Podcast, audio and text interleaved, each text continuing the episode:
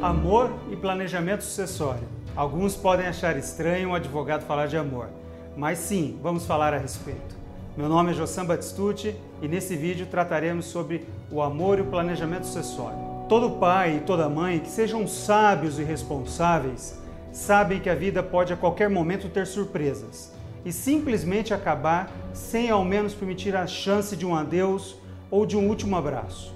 Fácil então imaginar o tormento que a sua família esfacelada passará.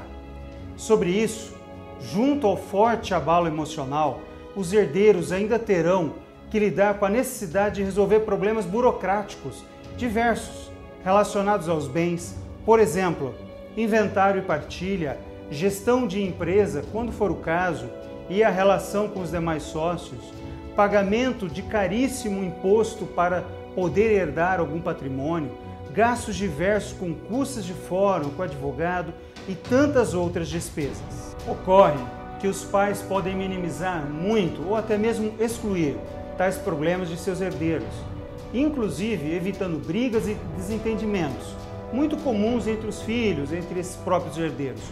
Todo pai e toda mãe deseja ver os filhos unidos e bem, não é mesmo? E o que é muito bom também de ver aos filhos, permitir com que haja chances significativas dos herdeiros ainda terem uma grande economia com tributos e gastos diversos. Ou seja, os herdeiros ficarão em muito melhores condições financeiras. É ou não é um ato de amor? Isto tudo pode ser feito por meio de um planejamento sucessório, familiar e patrimonial, e até mesmo empresarial, quando for o caso, através de instrumentos jurídicos especiais, tais como holding familiar ou holding patrimonial, holding de participação e reestruturação empresarial, testamento, inclusive para abranger os filhos do coração, aqueles que ainda não foram adotados formalmente ou mesmo os filhos de outras uniões ou relacionamentos, doação com reserva de usufruto e diversas cláusulas protetivas aos doadores, criação de um conselho de administração na empresa, plano de governança corporativa e tantos outros métodos. Tudo isso é extremamente possível de ser implementado na sua vida, no seu negócio, junto aos seus bens e assim proteger os seus herdeiros.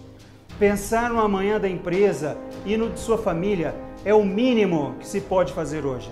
Desejo a você e aos seus herdeiros sabedoria, amor e atitude.